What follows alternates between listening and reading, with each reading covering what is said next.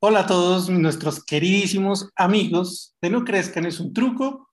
Hoy tenemos un programa súper recontra especial. Los que nos están viendo por, por, YouTube ya saben de qué vamos a hablar y los que no, espérense un momento, porque en este podcast hablamos de nostalgia. Nos vamos para el pasado a ver, a ver televisión. Casi siempre este recuerdo tiene mucho que ver con la televisión, con los papás, con la pasión, con algo que nos une a todos. Y para darles una pista, les voy a desbloquear este recuerdo. Rincón está subiendo también. Leonel aparece, queda con la pelota. Leonel. Leonel por el esférico, tres cuartos de campo, arranca con todo el bendito, el bendito Fajardo, 47 minutos, dos de adición, el bendito Fajardo, entregando para el pie, alterrama el pie por la pelota, atención, pica la pelota, arranca con balón dominado, entregando sobre la izquierda, muy bien para Rincón, Rincón con el bendito, entregando para el pibe. Muy bien, viene Colombia, Dios mío, Colombia.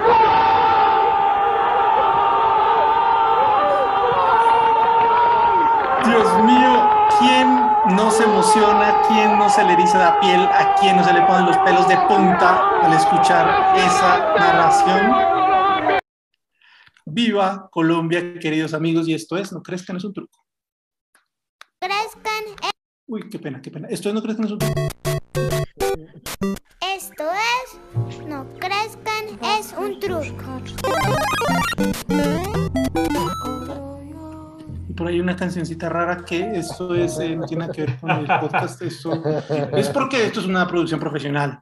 Bienvenidos, queridos amigos, mi nombre es Germán Arciniegas y estamos en un episodio más, esta vez dedicado a esta gran pasión que nos tiene a todos siempre pegados al televisor, que cuando esto sucede en algún, día, todo, todo Colombia se, mejor dicho, es como si no existen los restaurantes, no, no, no existen los eventos en vivo, sino esto, ver un partido de la selección Colombia. Para eso, hoy obviamente estoy...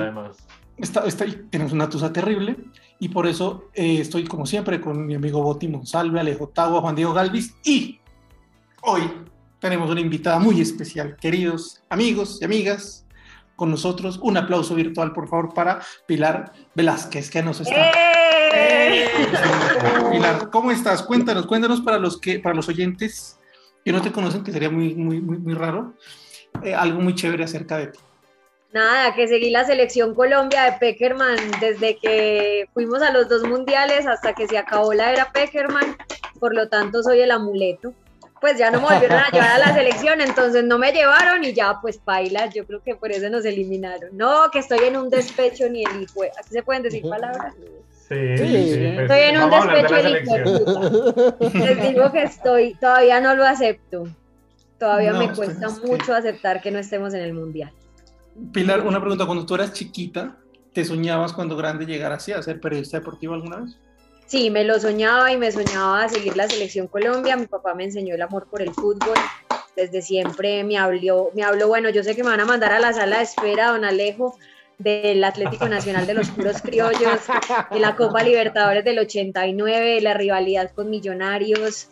Eh, y por supuesto, ustedes saben que Nacional aportó muchos jugadores en esa época a la selección Colombia.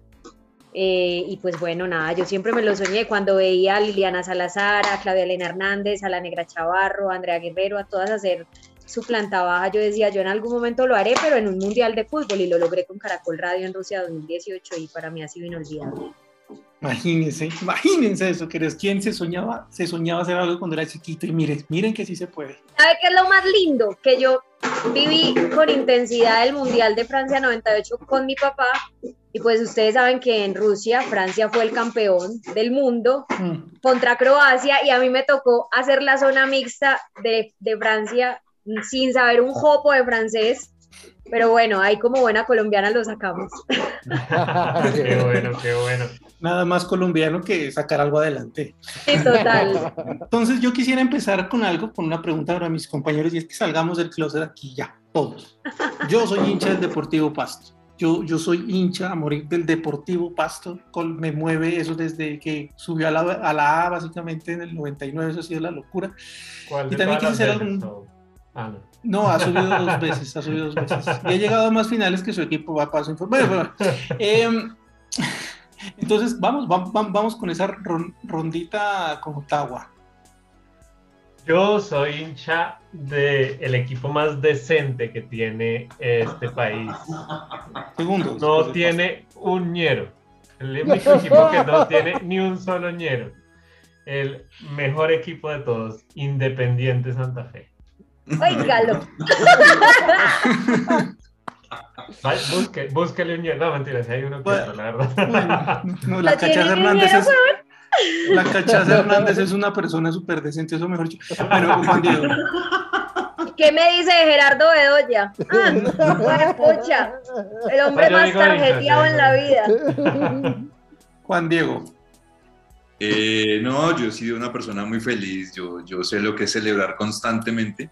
Yo soy hincha de Atlético Nacional. Obviamente, pues, claro. Gente de bien. Este man es de los míos. Ok.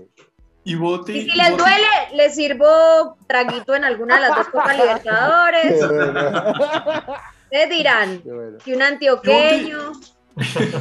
Bueno, y, yo Boti, y Boti que creo que él tiene una historia un poco más, más, más larguita más que trágica, más, más trágica. Eh, yo, la verdad, eh, pues me crié en Cali, toda la gente que oye el podcast sabe que, que me crié en Cali. Y yo me hice hincha desde muy niño.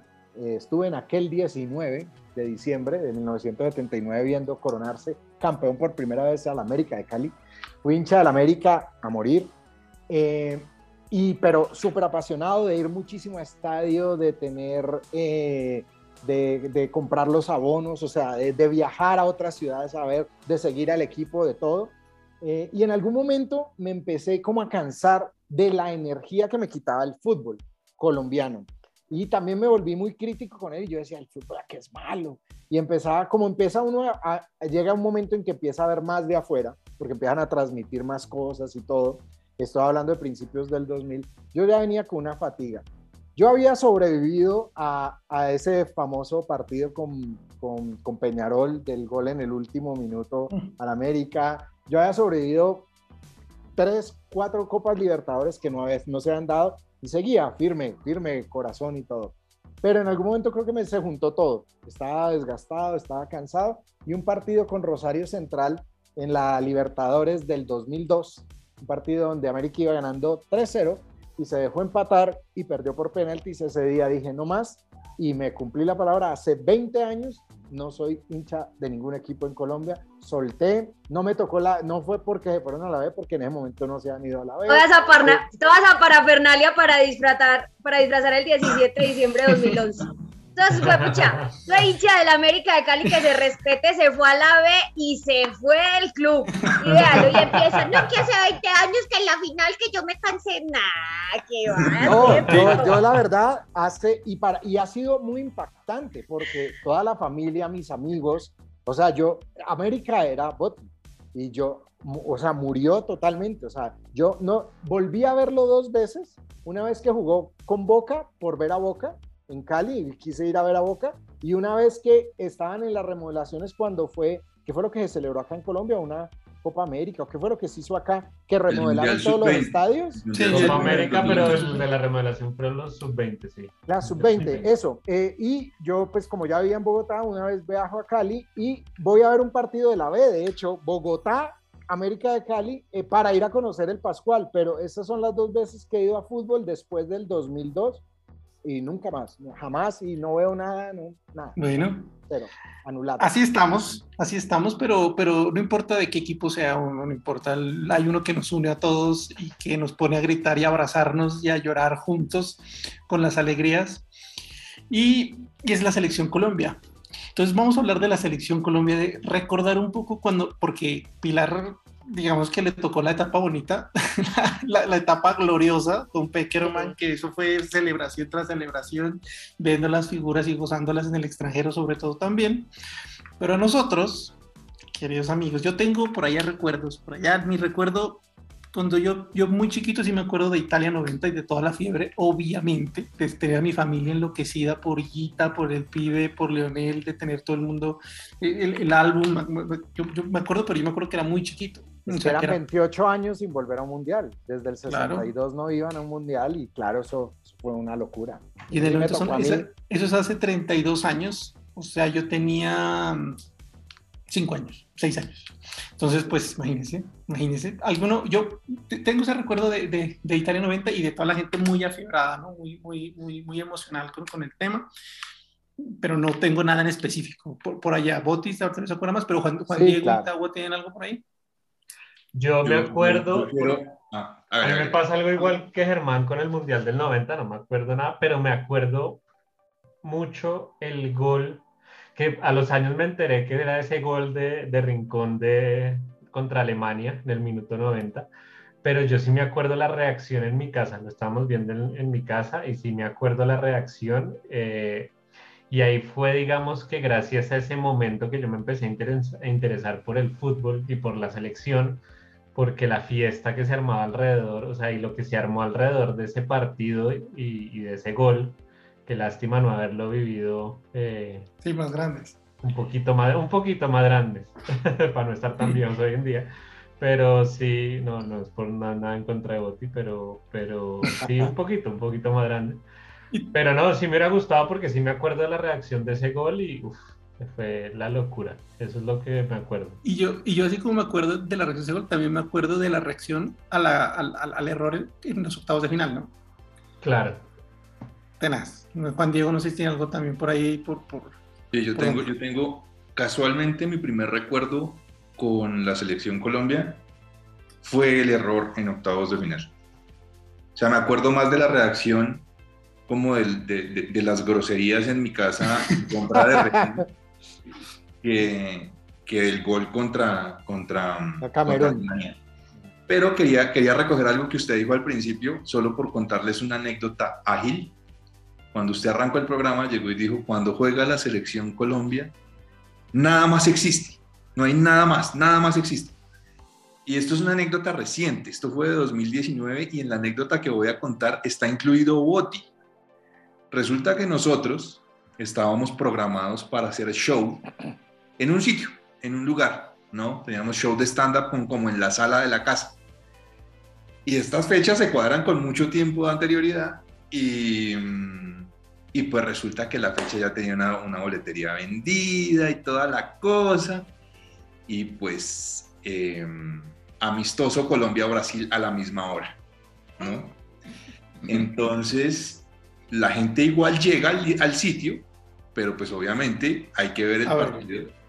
Claro. Ustedes no saben lo que éramos todo el elenco de como en la sala de la casa, en el escenario, sentados detrás del telón, ni siquiera viendo el partido, detrás del telón, con el, con el, con el proyector sobre el telón, y nosotros quietos ahí detrás, escuchábamos medianamente lo que pasaba, pero escondidos detrás del telón. Y no sé, como buen partido Colombia-Brasil, eh, escribo yo, oiga, venga, ¿cuánto queda? No, quedan cinco minutos. No, que acaban de agregar 10 más. No, eh, dos horas nosotros detrás del telón. Realmente cuando juega la selección Colombia no existe. No existe Nada. nadie. No, nada. No Más. existe Nada. nada. No existe Puede nada. ser Colombia, Haití, amistoso por la paz. No existe Tal nada más. Tal cual. Bueno, yo. Yo el, no, el Eso. 90, el 90 sí lo tengo muy claro, pues, es- pues ya estaba yo muy grande, yo en el 90 estaba en décimo, creo, en el colegio, o sea, ya estaba muy grande. Eh, y recuerdo mucho la, la, la clasificación que fue con repechaje y que nos tocó partido contra Israel y ahí el que brilló fue el Palomo Usurriaga, que no fue al Mundial, pero fue el que nos clasificó, el Palomito Usurriaga. Eh, y recuerdo pues que ese momento fue una locura, o sea, fue una locura el regreso, eso fue de caravanas, casi se acaba este país. Y pues obviamente llegar al Mundial era, era ya toda un, un hito. Y ya obviamente toda la previa de... de- yo venía de vivir eh, México 86, siempre le he hecho y siempre me ha gustado mucho Argentina y me tocó pues en ese momento Maradona y todo eso fue un momento muy muy poderoso. Entonces yo venía con toda la energía de, yo venía con la energía de como mundialera. También me había tocado el del 82 clarito, ya estaba muy grande. Entonces yo venía ya enrutado. El del 78, tengo una imagen de la final de ese boleo de papeles allá en el Monumental que siempre me impactó Ujú. y que de niño me, me impactó.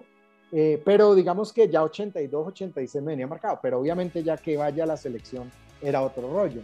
Y pues finalmente fue un, un mundial que, que nos trajo, que nos dio unos momentos, pero que finalmente no, no, no dejó mayor cosa. Eh, logramos pasar, logramos pasar, pero habíamos tenido un partido contra Emiratos Árabes que listo, gol de Redín y gol de, de- del pibe, que listo, buenísimo. Pero después fue con Yugoslavia, paila. y con Alemania creo que fue ese momento mágico, ese momento donde todo se junta. Eh, y bueno, eh, recuerdo que el primer gol de Alemania fue de Lirzbarski y ya después viene el empate de este gol de Freddy. Y además en ese momento eh, yo era vecino de, de Bernardo Redín. Entonces, cuando Redín hace el gol en el primer partido, casi que esa casa se volvió campamento de periodistas porque mantenían ahí. Entonces, imaginen el día de tal, del partido con Alemania, en la unidad donde yo vivía, eso era un campamento de periodistas. Eh, fue muy fuerte. Y Bernardo vuelve a hacer gol, que es el único gol que hace Colombia contra Camerún, ya en la. Lo de eso es que. Los octavos. los octavos. Eh, y bueno, eso lo viví muy intensamente por eso, por tener esa cercanía, por, por todo. Y, y bueno, ya fue como vivirme tres mundiales seguidos, ¿no? Pues... Oíste, y todo lo que ha pasado y los periodistas siguen yendo a las casas a preguntar qué o sea, comen, eso es, eso qué, qué van a hacer cuando lleguen, cómo lo van a recibir. Ay, ah, eso sí, yo no sé qué preguntar, pero yo me acuerdo, además recuerdo que en ese momento la esposa de Reina estaba en embarazo, entonces ya no Yo no pensé que alguien me fuera a decir que eso se vivía en esa época. Ah, no, para que vea, para que vea cómo ha avanzado el periodismo. No solo nuestro, qué vergüenza. Cómo ha avanzado el periodismo y cómo hemos innovado. Hemos avanzado o sea que, a la par de la selección, señor, respete. No hemos pasado, no hemos pasado, o sea, no, ha, no fue más atrás porque no hemos ido a más mundiales. Pero o sea, o sea que, o sea que a Boti, o sea que a Boti le tocó el mundial que iba a ser en Colombia, pero no fue. El del 86, claro, y me sí. tocó cuando lo tumban y todo el rollo, y cuando México aún con todo lo del terremoto y todo dice sí, y ahí fue como de nos cogieron y... Bueno, Pilar, tú cuéntanos, cuéntanos el primer recuerdo de un mundial que tengas, o de la Tenía selección 8 colombiana. años, eh, me tocó Francia 98 y ahí empecé a conocer lo que era decir vulgaridades, porque mi papá, groserías, las que ustedes no se imaginen como buen paisa. Y él en ese mundial decidió seguir a Francia solamente por una razón, y es que yo no sé si ustedes se acuerdan, si no estoy mal, fue en el partido contra Rumania, que fue el primer rival de Colombia, perdimos 1-0. El Bolillo Gómez decide sacar a Altino Asprilla, que en esa época era pues nuestra máxima figura y mi papá lo amaba. Y literalmente este hijo de puta, no sé qué tan, y ya, desde ese momento dijo que no más, que no iba a seguir más a la selección colombiana en ese mundial y que se iba a volver hincha de Francia, que pues a la postre fue el campeón de, de, ese, de ese mundial, creo que fue contra Brasil. No sé si en ese, ese, partido que les estoy hablando fue contra Túnez, primero contra Rumania, creo que fue contra Rumania, luego fue sí, Túnez, Rumania, ganamos Rumania, con Túnez, gol de un, de un, seguramente uno que le gusta mucho a Alejo, que es Leider, calimeño preciado. Hombre, por supuesto. Y aún así él seguía enfocado en Francia, para él la ofensa más horrible fue que sacaran eh, al, al Tino Asprilla de ese partido. Y luego creo que nos tocó Inglaterra, que fue el famoso partido en el que David Beckham le pide la camiseta al pibe Valderrama. Y bueno, en esa época también influyó mucho que una hermana de mi papá se había casado con un francés, se había recién ido a vivir pues a, a, París, entonces ese amor por Francia pues también venía mucho porque el francés era un bacán, eh, la verdad nos sacó de muchas dificultades económicas, hay que decirlo, entonces también había que apoyar. Me vuelvo ah, claro. de Francia. Por el patrocinio. Hincha de Francia, pero con toda. Pero con toda. Mi papá tenía la camiseta del gallito y él salía feliz cada que jugaba Francia a la calle. Nosotros vivíamos en Jericó en esa época, en Jericó, Antioquia. Si no han ido, los invito. La tierra de la madre, la, de, de, la madre Laura en el suroeste o para ser la futbolera de Juan José Peláez. Y, y, bueno, nada, él era el más orgulloso, pero a él nunca se le olvida. Y para él todavía sigue hablando del bolillo y de esa sacada que le pegó al, al Pino. Nunca lo va a perdonar. Claro. Ve, una pregunta: en ese partido, ¿quién era el arquero? ¿Farid? Yo creo que era Oscar. Córdoba, eh, ¿no? no contra, Porque yo en, recuerdo en la Francia escena 98 llorando. Mondragón. Ah, bueno. Claro, que lo llevan abrazado y todo. Sí, es Mondragón. Porque ah, sí, jugó, sí, esa es la, sí, tienes toda la razón. Porque fue un mundialazo para, para sí, Farid. Fue, sí, fue pues bueno, y, y, además, y además que fue el último mundial, después tuvimos que pasar 16 años hasta que volviera el viejo querido a llevarnos nuevamente a una Copa del Mundo, pero pues aquí los dirigentes son una belleza y decidieron no renovar. Ah. Eh, bueno, debatible, pero, pero va, espera aquí, aquí, yo, espera, debatible, espera, ¿cómo que debatible? No, eso no es debatible. no, no, pero sí quiero, quiero decir algo antes de que, espera, espera, de, que hable Juan Diego. Completamente no, de acuerdo, yo estoy completamente de acuerdo con Pilar con que, con que los dirigentes no son tan chéveres, pero no, también pues hay un periodista en específico que, que le tenga una tirria por Ah, el tema Peckerman, que se me cae el pelo de pensarlo. que se me cae por, la, por el ángulo equilátero. Eh, Por la Juan- ofensiva. por, por- el miope del fútbol. Bueno, el- y hay que decir también que Juan Diego, haciendo alarde de su personalidad y de su- lo que es, es característico en este podcast, obviamente tiene detrás de él toda su colección de camisetas de la Selección Colombia. Y además seguramente tiene los salones del Mundial como nuevos, los muñecos de la Selección Colombia como nuevos, y quién sabe qué más tiene por ahí. Pero entonces... la piscina tiene un más caimán de verdad. Entonces, espera un momento. Entonces, pasamos Italia 90. Yo me, yo me acabo de, de- de- de llegar a la cabeza que yo tenía un jugador especial, que- porque seguramente era el, el más puteado y era Roger Milla. Yo me acuerdo de Roger Milla por, por, por, por eso, seguramente. Sí, claro. Y, y de ahí seguimos a Francia. ¿A qué? A Francia no, a Estados A Unidos Estados Unidos 1994, 94. Donde clasificamos con un partido increíble, que es el que, al que quiero llegar ahorita en este momento, que es el famoso 5-0. Pero esperen, esperen, esperen. Antes de ese partido yo les quiero desbloquear un recuerdo. Me siento dichoso de ser colombiano. Lo digo orgulloso. Yo soy colombiano. Juancho. Qué bueno. ¿Quién canta? ¿Quién canta eso? Como fue ser hincha del pasto tiene mucho ritmo. Cantemos con alegría. Que soy una sola voz. Que viva la patria mía. Que viva Muchas la gracias, Tawa, por su, por su desbloqueada. Desbloqueada. porque pero, si hay pero- algo que... pero- pero haciendo, siendo, siendo muy justos con, con el tema y eh, desbloqueando, desbloque- por- con el, con el, el- el Recuerdo. que nos desbloquea Alejo, quiero decir una cosa. Esa canción que acaba de sonar es de Francia 98, no de Estados Unidos 94. Sí, yo también la tengo en el recuerdo un poquito más Dato atrás. curioso, pero Yo no iba a decir nada, si vio, los periodistas no siempre hacemos quedar mal a las fuentes. Hay otro sapo que aparece por ahí.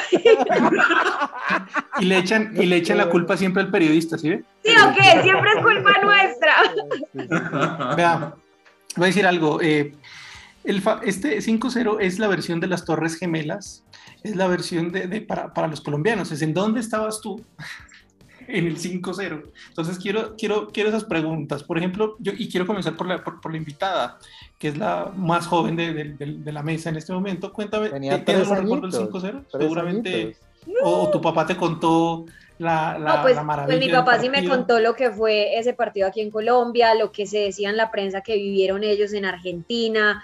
eh, pues obviamente hablo de la selección Colombia, lo que fue la noche anterior a eso, que pues como sabemos todos fueron al hotel y los bardearon, como dicen los argentinos, no los dejaron dormir.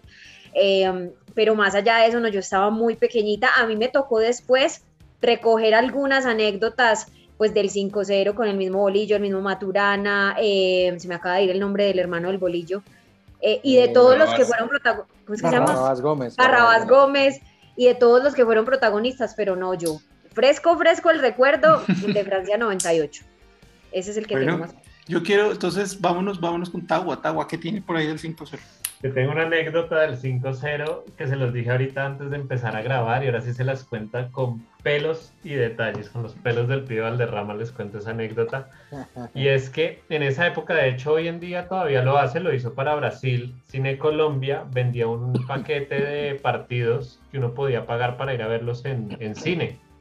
No sé si supieron que, que eso lo hizo Cine. Colombia en vivo y en directo. En esa época, eh, pues nada, mi papá compró uno, creo que fuimos como a tres partidos. Los anteriores no me acuerdo cuáles fueron, por obvias razones, porque no pasó. pues, no, no, eso es... y fuimos al, al partido Colombia-Argentina, incluía el paquete Colombia-Argentina, eh, que iba a ser un partido más, un partido en el que supuestamente su- de pronto ganábamos 2-1, como estábamos acostumbrados a ganarle a Argentina, o perder. Que estamos más acostumbrados a perder. Y fuimos, en esa época se estaba lanzando eh, Cola y Pola. Me acuerdo, porque Sí. toda la publicidad, toda la publicidad de, de la, de la sala, cuando uno llegaba, eso fue en Hacienda Santa Bárbara. Y fuimos y obviamente. aquí en Bogotá. Toda la historia de Alejo es en sitios viejos. Obviamente, obviamente. Y gomelos. Obvio. Y fuimos y me acuerdo que me dejaban tomar, yo feliz porque yo no me acuerdo cuántos años podría tener yo en el 94, tenía yo como El partido fue en el 93, 5 de noviembre del 93, 93. 93. Es decir, Que yo de- tenía unos o- 10 5 de años. septiembre. 10 años. 5 de yo. septiembre, porque yo cumplo años el 6. 5 de septiembre del Y 93. yo sí. cumpleaños el 7 de Sí. septiembre. Yo ahí dije, está. no, en el 93, en el, en el noviembre que estábamos jugando, no. Septiembre, septiembre 5. Sí, sí, sí. Entonces, Sí. bueno, vea, dos días, yo creo que mi papá me lo compró para el cumpleaños y todo, porque yo cumplo el 7 de septiembre. Fuimos a ver el partido y señoras y señores, no perdió Colombia. Señoras y señores, cola y pola volaba. Para un lado, cola y pola volaba. Yo me acuerdo la gente eh, botando cola y pola así. Yo, como con 11 años, no me acuerdo cuándo tenía, tomando cola y pola. Creo que fue mi primera Con el borrachera, papá. O sea, marica, con mi papá, iba un primo, iba, iba harta gente de la familia, no me acuerdo quién iba, pero ese partido fue la locura. Me acuerdo que, como dice Germán molestando, eh, es una zona del, del- del país eh, estrato 6, muy clasuda, pero la gente tenía miedo de salir del cine a la casa porque las calles eran, eso era un Bogotazo Claro. otra vez, eso era, mejor dicho, era tenaz. Y, y salir del centro comercial a la casa, eso fue, mejor dicho, pero yo me acuerdo en esa pantalla gigante, eso nunca se me va a olvidar en mi vida. Eso es No, pues imagínese que- gritar cinco goles de Colombia en un cine, la locura. La locura. Sí, Boti, locura. Pero en ese, en ese partido, ahorita que les contaba lo de Barrabás, creo que fue él el que nos contó, en, en ese momento yo estaba en Noticias RCN, eh, ¿se acuerdan que creo que fue Simeón el que salió expulsado? No sé si por pegarle al Tino o al Tren Sí. Valencia, y Barrabás decía que él iba a donde el árbitro y le decía, venga, no lo vaya a echar porque si usted lo echa van a decir que nosotros ganamos 5-0 porque teníamos un hombre más.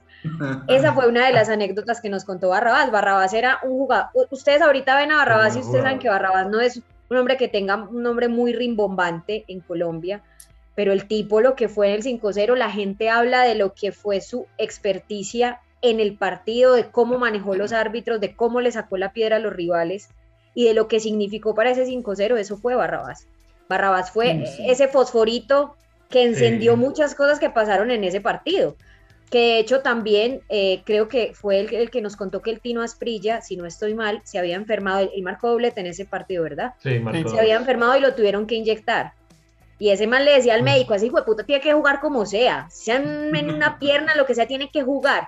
Me Yo acuerdo tengo un mucho de dato de Barrabás. Barrabás, de Barrabás Gómez, ahí uno, un dato, un dato, no sé si tú lo sabes, eh, Pilar o, o Boti de pronto, o, o alguno, cualquiera, y es que Barrabás Gómez, yo no sé por qué, siendo un jugador tan importante y un, y un pilar de la selección, y no es un chiste para nuestra invitada, eh, pero eh, yo no sé por qué, pero en el Mundial del 94, la mafia colombiana mm, amenaza a la familia de Barrabás Pero- Gómez y, al, y pero- del Bolillo Gómez.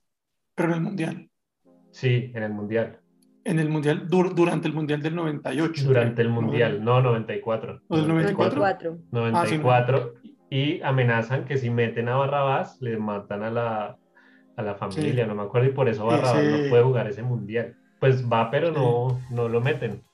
Y, y un Sí, segundo, eso segundo. lo sabía, eso lo sabía. Curioso, pero inútil. Claro. eh, Marica, sí, por pero- favor, tiene que grabar para esto uno que diga traqueto pero inútil. Eh, no, el, eh, sí, yo me acuerdo mucho del, del 5-0, pero antes de contarles lo mío, yo quiero saber, Boti. Bueno, yo ya estaba más grandecito, yo estaba en la universidad en el 93, en septiembre, yo ya estaba en tercer semestre de la universidad. Boti- recuerdo- Boti ¡Se cuando va le- acabando la universidad! Yo solo les digo una cosa, cuando fue el 5 a 0 en el 93, Botti ya no tenía edad para ser jugador de fútbol. Ya pasó a ser un rodillón. Sí, era rodillón. rodillón. Sí, de hecho teníamos... Cuando, cuando, cuando fue el Eh, 5-0, Boti tenía la misma cantidad de semanas cotizadas que tiene Pilar hoy. Eso, eso merece, eso merece. Del día. Bueno, cuénteme. Está, está accidentado. No, yo, eh, como les digo, ya estaba grande. Recuerdo que pues, yo, yo me fui a estudiar la carrera Manizales, entonces estaba Manizales, parche de compañeros de, de- de- de la U. Y recuerdo que entre los compañeros que estaban, estaba un gran amigo, que es Alejo Ángel.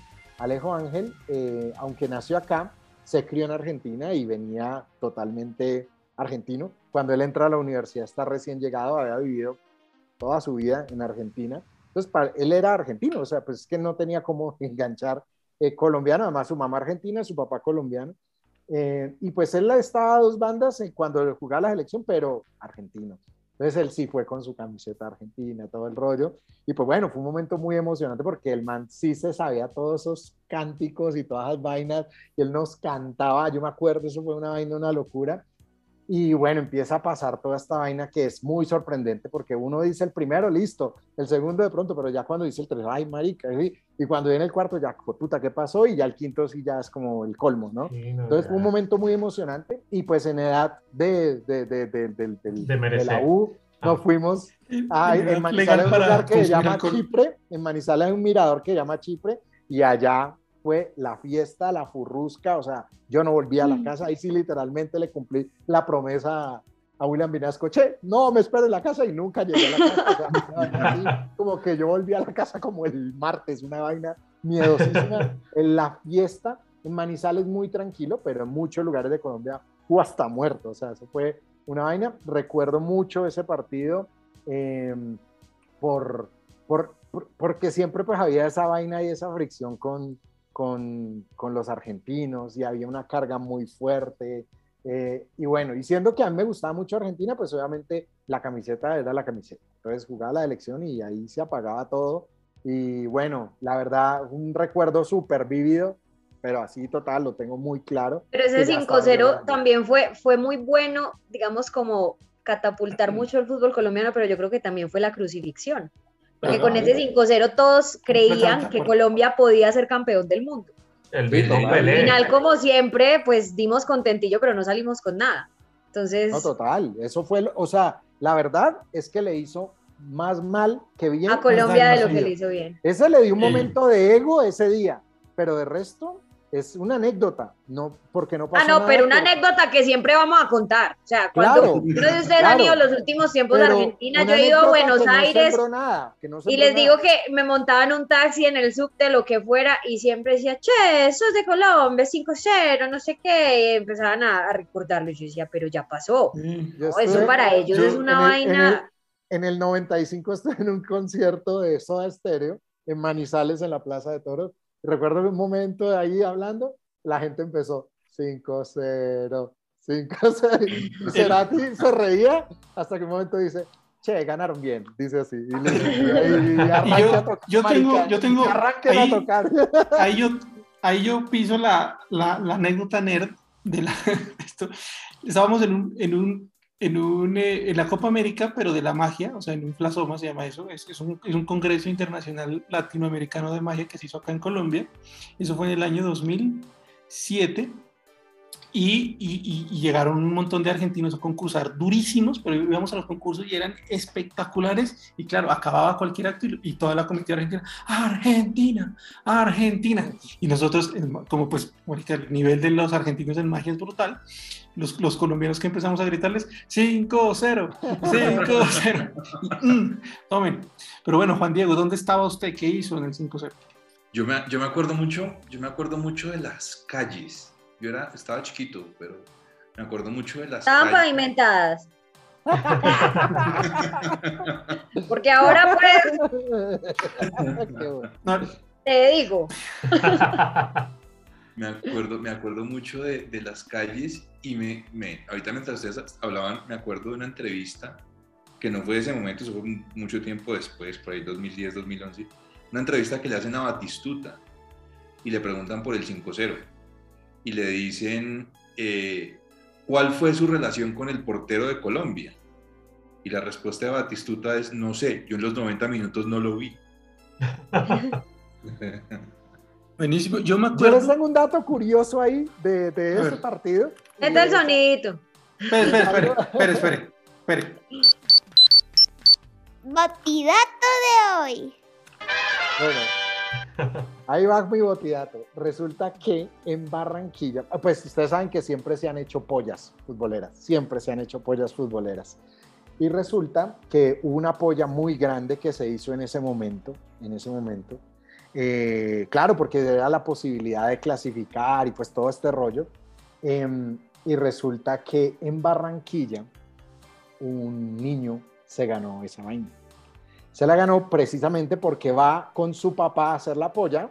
Entonces su papá hace su Colombia ha ganado 2-1 eh, con la honestidad y como diciendo de buena onda, mijo, un, un, un pronóstico. Y el niño dijo 5-0.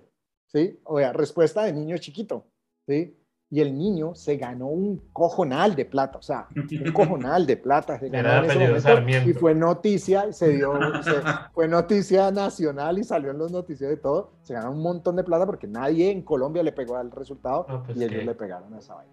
Y fue por un niño que dijo 5-0 en, en su Yo tengo, inocencia. yo tengo una pregunta para ustedes. Yo tengo una pregunta para ustedes. Eh, me perdonarán la grosería, la voy a responder yo de primero porque no quiero que me lo quiten. Pero ese jugador de los noventas que ustedes admiraban, ustedes les decían, les hablaban de fútbol de la selección Colombia y pensaban en ese jugador. En mi caso personal fue Andrés Escobar. Alejo. Tren Valencia. Por varias razones. El Tino Esprilla. Sí, ese man es como para mí el- lo que es, es, es el James de, de, de, de- de mi época. No, yo sí el pibe, siempre, yo con el pibe venía muy enganchado, sabiendo porque nos bailaba a veces con el Cali al América, entonces yo venía, el pibe siempre fue un tote muy bravo, siempre y el pibe siempre, el pibe siempre, siempre y, y hasta el último día que jugó en la elección fue muy crack, siempre. fue muy- Sí, muy crack. Yo te respondí mi pregunta hablándote de la, de la anécdota del 98 con mi papá, el Tino, pero después que sucede la muerte de Andrés Escobar y por lo que hizo en Atlético Nacional, por supuesto, marcó mucho. Lo de Andrés Escobar es, es de yo verdad. siendo americano, admiraba mucho. creo que todos lo lloramos, ¿no? Todos, todos, yo lo Sí, lloré. claro. yo Cuando lo se lloré. recuerda todavía, todavía es. Y es, es que era un señor, era un señor, y yo lo vi muchas veces en Cali jugar y es un señor. un señor. No, y el y miedo, así- el miedo que desató eso, yo me acuerdo que empezó un miedo de van a empezar a buscarlos a todos en todas partes del mundo, empezar a matar a uno por uno, porque eso, o sea, como hasta en ese momento no se sabía cómo había sido, que había sido un tema, eh, la gente creyó que era verdad la mafia que había mandado a matar a todo el que había jugado ese mundial, y yo me acuerdo que se generó un miedo, miedo fuerte. Yo, Duro. yo, yo, yo les tengo un dato ahí también eh, curioso o, o una, bueno, no sé, como una recomendación. Si, si, si les interesa como un poquito más, eh, como una, hay una historia, un libro muy chévere de Ricardo Silva Romero que se llama Autogol, donde narra, básicamente, es, es, es de un comentarista de, de, de, fútbol que tiene un accidente, pero es justamente en esa época del, es que es a raíz de la, del, del autogol de Andrés Escobar, que eso fue en el Mundial del 94, en el segundo partido que fue Colombia-Estados Unidos que decíamos, yo así como me acuerdo de la euforia del 5-0, que porque en Pasto pues iba todo, se, se, reúnen los amigos de mi papá a ver los partidos y no sé qué, y, y cuando fue con Argentina como, no, eso ya perdimos, ah, ya no perdimos, ¿qué vamos a ver ese partido? Ni lo veamos, ¿para qué? Yo me acuerdo que estaba en mi casa y sonaba el teléfono a cada, cada, cada gol de Colombia. era como uno, dos, tres, así que no puede ser la locura después. Pero después en el Mundial, esa locura tan increíble y tanta cosa, nos fueron, nos fueron vacunando de una, porque fue 3-1 contra Rumania. Y el primer, que uno dice ese primer gol, uno dice, Dios mío, ¿por qué? Después pasa lo que pasó con Estados Unidos, que además de eso, todo, eh, le, le, teníamos como, era, era como el partido fácil, que o sea, el ego fue tan grande que decíamos, no, esos, los de Estados Unidos no son ni siquiera jugadores profesionales, son unos tipos allí, 2-1 nos ganaron. Y terminamos con el partido contra Suiza 2-0, que pues uno dice ya, ya, cualquier cosa, ¿no? Ya, ya como que no importaba y, nos devolvió a la tierra y, pues nada, yo tengo, yo, yo sí me acuerdo mucho de, de, de, toda la, como la fiesta que, que, se armó para ver a Colombia en el Mundial. Como que ya sabían lo que pasó en el 90, de, fue la locura, pues ahora, hijo de madre, después del 5-0, ahora sí estaba todo el mundo pantalla gigante, uf, toda la vaina, y, y, fue una aterrizada también muy brava, que, que, que, que también yo recuerdo mucho el momento de, de, de Andrés Escobar, veteras. Pero no sé qué más, qué más tienen por ahí del, del Mundial del 94. Yo del Mundial del 94 que recuerdo, bueno, recuerdo también todo este rollo con los álbumes, Panini, todo ese cuento, yo Ah, me no, acuerdo que todo claro. el mundo está en furor, pues veníamos del 90 que todavía no nos lo creíamos, otro Mundial seguido y pues eso era, recuerdo mucho el álbum, el álbum era súper lindo y pues había muchas cosas, eh, el hecho de que fuera como en Estados Unidos le daba una proximidad, entonces la gente decía, "Ah, es, es fácil viajar, creo que fue la primera vez que masivamente fueron colombianos a ver a la selección, porque en el 90 muchos colombianos acompañaron, pero no era tan masivo, no era tan fácil ir a Europa como hoy, eh, pero por ejemplo a Estados Unidos sí fue mucho colombiano y pues en Estados Unidos vivía mucho colombiano, entonces unos partidos que parecían locales, o sea, era una cosa impresionante. Vivían Eso lo colombianos recuerdo. pues, legalmente y, y, pues, digamos, digamos que Ver ese dejémoslo ahí. estadio amarillo, sí, ese estadio. Yo jugaron con Estados Unidos, creo que en Nueva York, y ese, siendo un partido contra Estados Unidos, había, pues, ese estadio está amarillo, o sea, era una vaina impresionante. como qué, qué bueno ver que eso hubo venganza, porque me imagino que fue te- terrible para el público que, que asistió allá y ver los estadios en Brasil llenos de colombianos y el mundialazo de Brasil que nos jugamos, no, eso era increíble. Pero cuente, Tagua, Bueno, ¿qué que- pasó? ¿Usted, estaba, ¿Usted fue a Estados Unidos? ¿Usted que tenía familia? No, no fui, no fui, no fui. No, no, no. Yo todo lo vi acá eh, con, con Max Caimán, así ese pobre, esa barriga de Max Caimán quedó blanca. Eh, Ese, ese fue el mundial de los juguetes. ¿cierto? claro, ese fue Ajá, el mundial sí, de los juguetes. Salió Max Caimán, salió eh, los, los muñecos de la selección Colombia, que eran hechos del, de como el mismo estilo de esos superhéroes que nos llegaban a nosotros, que eran como Sí. ese mismo muñeco de caucho como que no tenía articulaciones. Eh, sí, y sí. venía cada jugador, cada jugador venía con una pelotica blanca, No, uno no, jugaba. no, no, no, no, no, no, No disculpe. era cada. Todos no. Venían todos? unos tenían pelótica, otros no. Ok, ok. Pero entonces lo Y que yo, yo, nunca jugaba- tuve uno con pelótica. Yo sí tenía, yo sí tenía unos con pelotica y jugaba a ponerle el balón ahí y a pegarle un pastorejo atrás de la pierna al, al jugador para que pateara. así se jugaba, en el recreo no jugaba eso.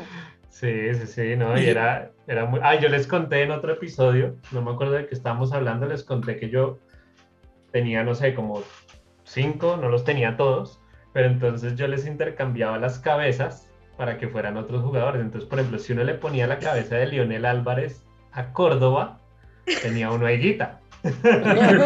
¡Ay, sí! Se man tan ingenioso. Alejo es, Alejo es creativo para que vean que, que- que- que él está en la, en la industria creativa. Ahí, ahí estaban haciendo. Ahí estaban haciendo.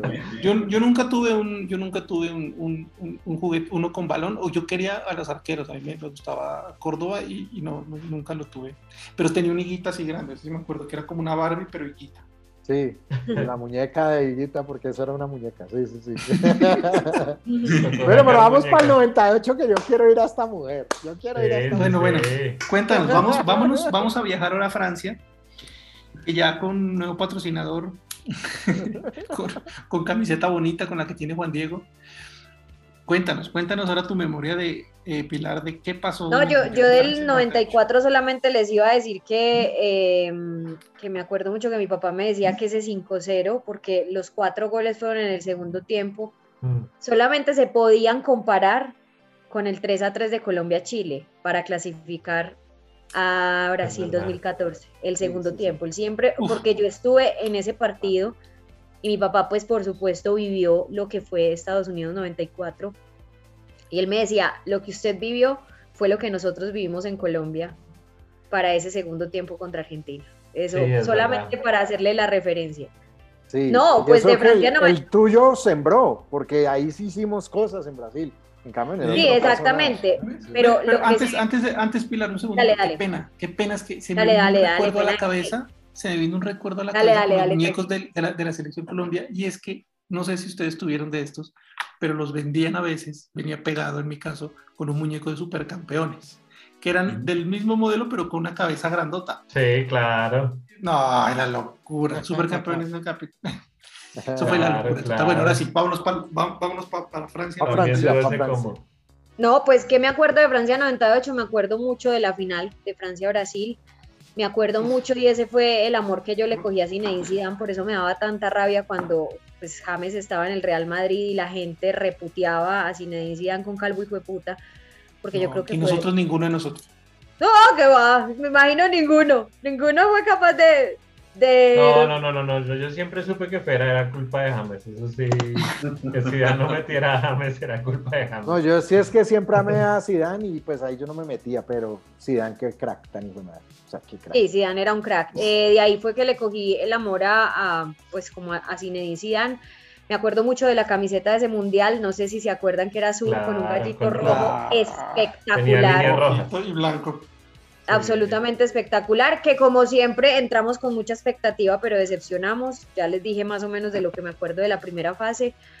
Eh, no, yo creo que básicamente esos son como los recuerdos. En ese mundial también creo que fue la inauguración de esos grandes muñecos que Sí. estaban en el estadio. No sé si acuerdan como, pues eh, Alejo que es creativo se debe acordar un poquito más de lo que fue esa inauguración que fue como muy sorprendente, como tal vez lo más, no sé si lo más tecnológico, lo más eh, tal vez que podamos, digamos, comparar con la modernidad.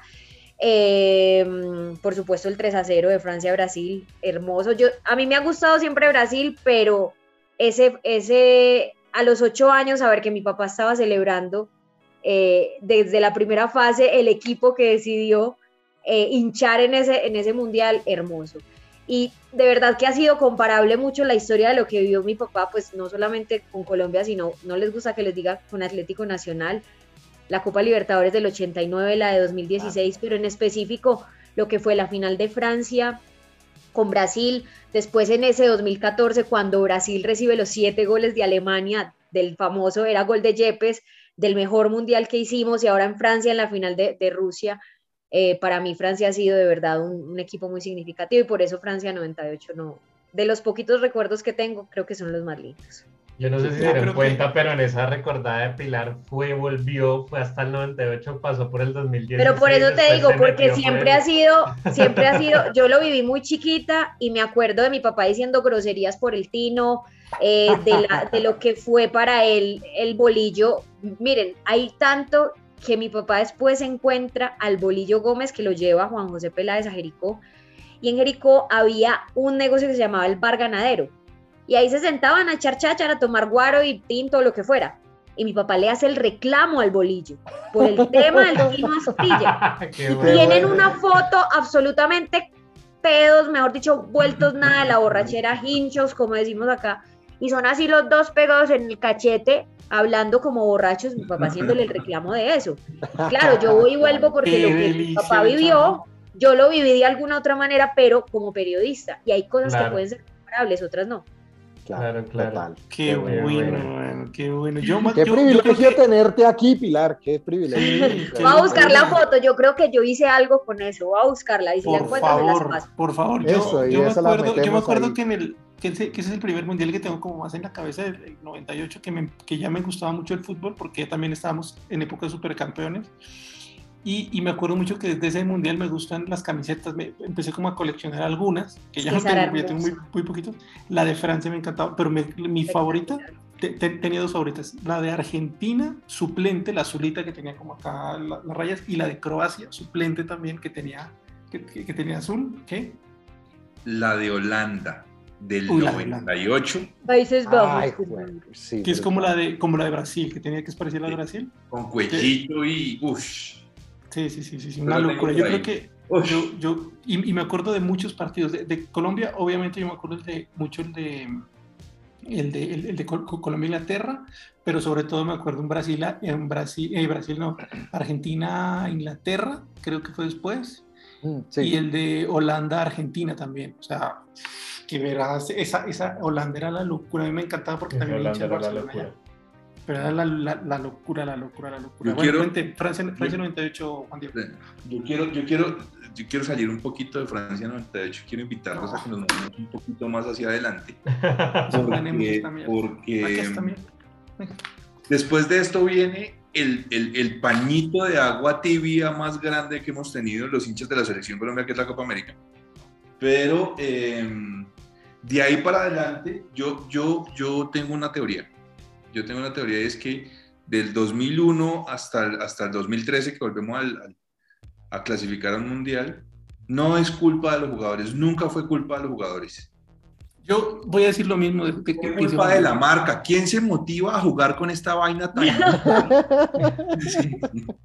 Sí. completamente de ¿Quién se acuerdo. Sí, motiva? Alejo, que uno va y vienen los recuerdos.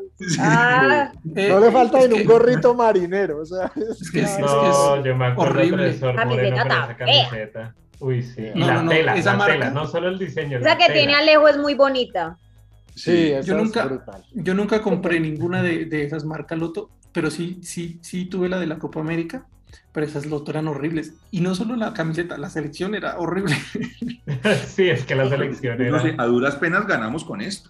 Pero ese es Reebok, eso no es. Ah, esa Pero, ridícula. es horrible, pero es horrible. Pero Pero esa también es feíta.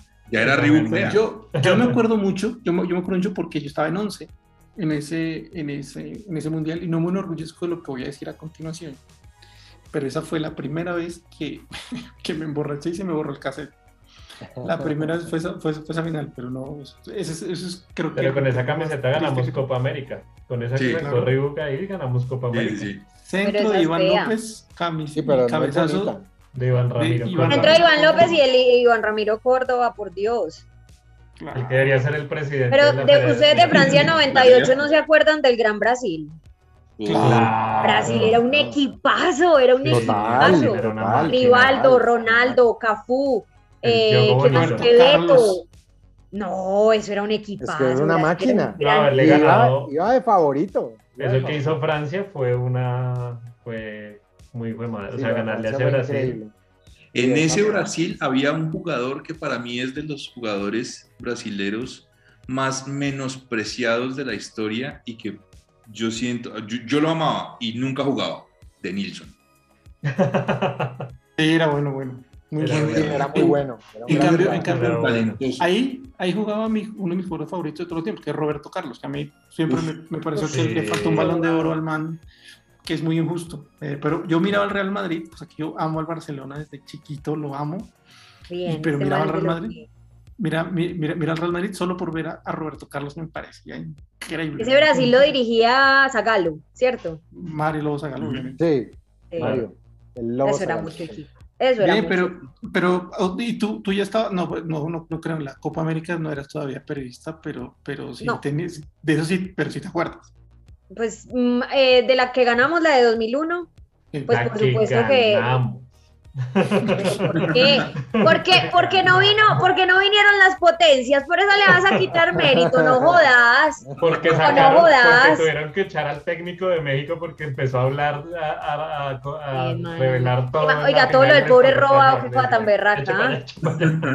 Sí, eso es, eso es No. muy colombiano, de hecho. Yo he bueno, tomado lo mojitos sin trago, entonces me aguanto esa Copa América. Bueno, de, de esa, de esa les tengo, les tengo la anécdota y es que eh, ahorita haciendo el, la, celebrando por supuesto el, año de, de la Copa América, eh, nosotros la ganamos en 2001, el año pasado por supuesto se cumplieron 20 años.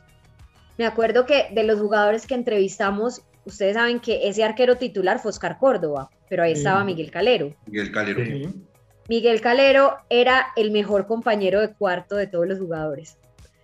Él era el que hacía chistes bobos, el que llegaba a las cenas, a los almuerzos, a todas partes cuando estaban medio desanimados y hacía de todo un chiste, contaba las anécdotas más pendejas, se inventaba cuentos, eh, se hacía de periodista y por eso es que a él lo quieren tanto y pues obvia- obviamente él por todo lo que ha hecho también en México, ustedes saben que allá es un ídolo, acá también lo queremos mucho, lo recordamos mucho, pero lo que decían esos jugadores es que eh, él era como el motivador, más allá de ser un suplente, él era el motivador, que siempre Claro. los animaba cuando iban a salir. Mm, Me acuerdo del, bueno, eh, le- ayúdenme a armar un poquito el equipo, estaba por supuesto Oscar Córdoba, Córdoba. Gerardo Bedoya, Iván López, eh, me acuerdo. Arriaga. Claro, eh, Fabián Vargas Tigre- estaba el Tigre ese- Castillo. Aristizábal que quedó, que quedó eh, goleador, ¿no? Goleador. Uy, El, más hermoso, la- el, el. Totono Grisales, obviamente. el Totono cuando se acuerdan cuando hace el gol y va y se pone el casco del el policía. sí. Sí. Eso también, de eso también me acuerdo. Eh, me acuerdo que la final la narró, yo creo que ya no está narrando Jorge Eliezer Campuzano, que Sí. era, que ponía a vibrar a todo el estadio del Campín, fue muy, muy emocionante. Eh, ¿Ustedes se ¿qué acuerdan más? que en esa final hay una cosa muy chistosa que pasó? Arranca el partido se hizo como toda la parafernalia previa y tal, el partido ya está jugando y encima del campín empieza a dar vueltas un paracaidista que no alcanzó a caer. Que no alcanza ¡Ay, a caer. sí! Y cae en la el cancha. man- sí, sí, sí. El man cae y se da durísimo contra una valla y el man, dentro del oso que estaba haciendo, recoge el, el paracaídas rápido y sale corriendo. Y del golpe que el man tuvo contra la valla, el man se fracturó una pierna y del oso pudo caminar. Hijo Uy, A la no. adrenalina. Lo entrevistaron en, lo entrevistaron en Soho, ¿no? Con- en, en la revista Sí. Soho le sacaron toda una entrevista solo a ese, a ese paracaidista. Yo fui el paracaidista que cayó en el campo. así eran los artículos. Yo soy el del tapabocas. Yo Sí, sí, sí. Los artículos de Soho eran así. Yo era- Y en ese último les partido, en la final de la Copa América, creo que fue Mao Molina el que entró como faltando cinco minutos solo a quemar tiempo. Solo Ajá, a quemar tiempo, porque Mao no hizo más. Mao solo quemó tiempo, esperó que se acabara el partido, que quedáramos campeones. Y hacia Alejo no le gusta, es el hijo de madre, único título que tenemos en la mayores con los hombres. No, Porque sí tenemos más, resto tenemos gusta. solo decepciones. Sí me gusta, Pero sí me gusta. les tengo la formación de ese día.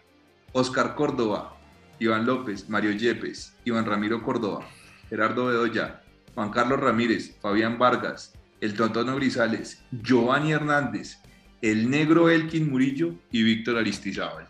Sí.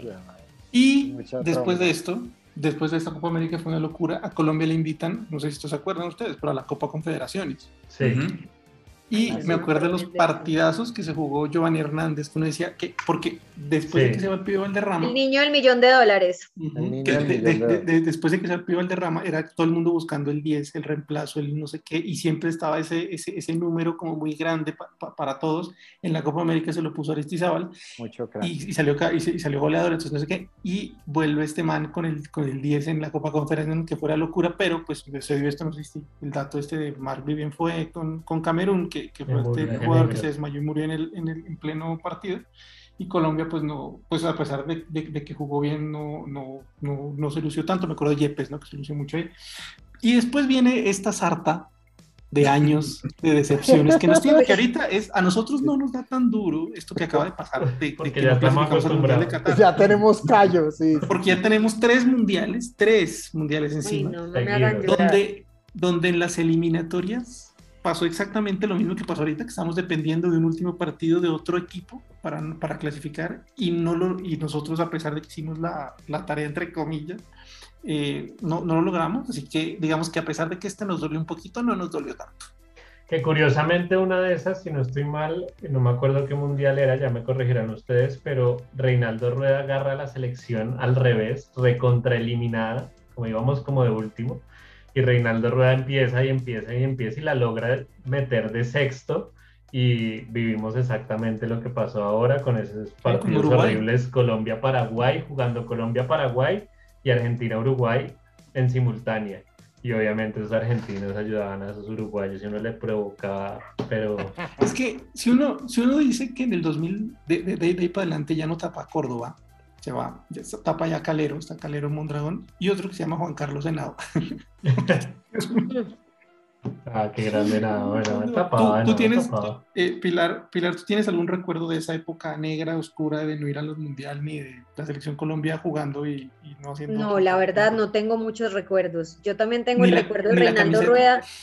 No, es que, es que en realidad esos mundiales no, pues para mí fueron un poquito más como la anécdota, pero no, no los viví tan intensamente. Corea. Corea, Japón, que fue un mundial donde teníamos que madrugar mucho. Después de ese siguió Alemania. Alemania. Alemania. Y después Sudáfrica, Sudáfrica. que fue, que fue lo- la más... El, el- Waka Waka. Sí, pero fue humillante el tema de que Colombia fue a jugar un amistoso con Sudáfrica justo antes del mundial. O sea, eso fue como, ¿por qué hacen eso? ¿Por qué les hacen ese mal tan, tan, tan terrible a los jugadores? Ese es el año de, este es el año de España, ¿no?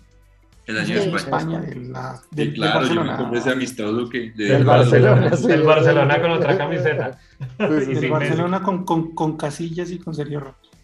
Sí. Eh, y, y- y de toda esa época, pues yo me acuerdo mucho que, pues yo, digamos, tengo, eh, yo estudié comunicación social con el objetivo de ser periodista deportivo, obviamente soy mago. pero, pero, y por eso es que me gusta tan, tan, tan- tanto el fútbol y eso.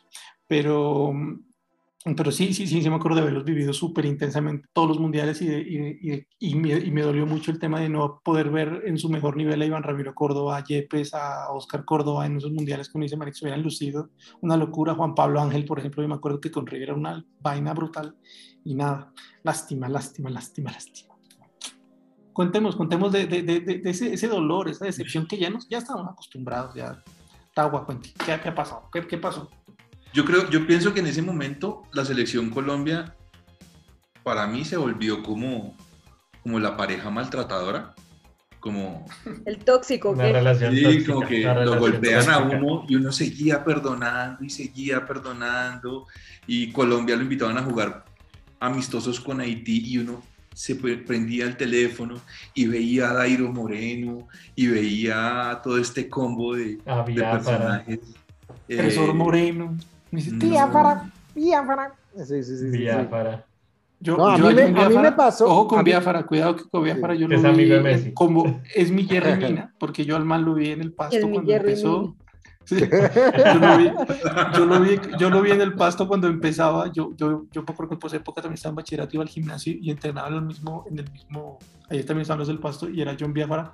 Y después ver que el man le va súper bien en la Libertadores y todo eso, yo El era como, wow, ese era como mi ídolo. Yo, yo, yo empecé a encontrar en esa época, y, lo, y de hecho desde antes, yo creo que desde principios del 2000, ya lo politizada que empezaba a ser la, la federación. Sí. Y empecé a ver también que, que, que habían roscas y todas ya muy marcadas. Y ahí es cuando yo suelto también. Yo suelto, yo como que ya no quería saber nada. Y yo dije, vuelvo y me paro a ver a las elecciones el día que haya un técnico extranjero. Que venga y purgue esta vaina. Y yo volví con Peckerman. O sea, Peckerman Todos, llega a la yo creo que elección y todos. pum.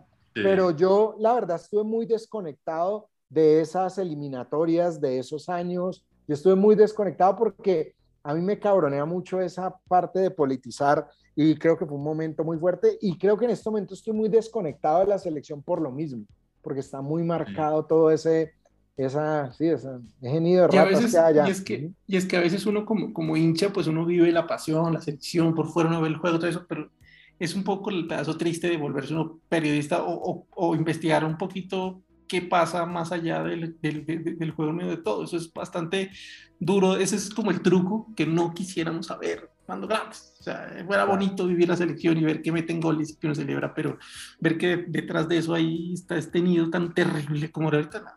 Bueno, Sí, no. ¿Qué opinas tú, Pilar? Cuéntanos. Mucha, No, mucha pues- gente, mucha gente eh, ahorita, pues por la ventaja de las redes sociales y eso, habla mucho de, de- de Ramón Jesurum, pero yo sí les acuerdo, yo sí les recuerdo a Álvaro Fina, que tampoco es que fuera una perita dulce.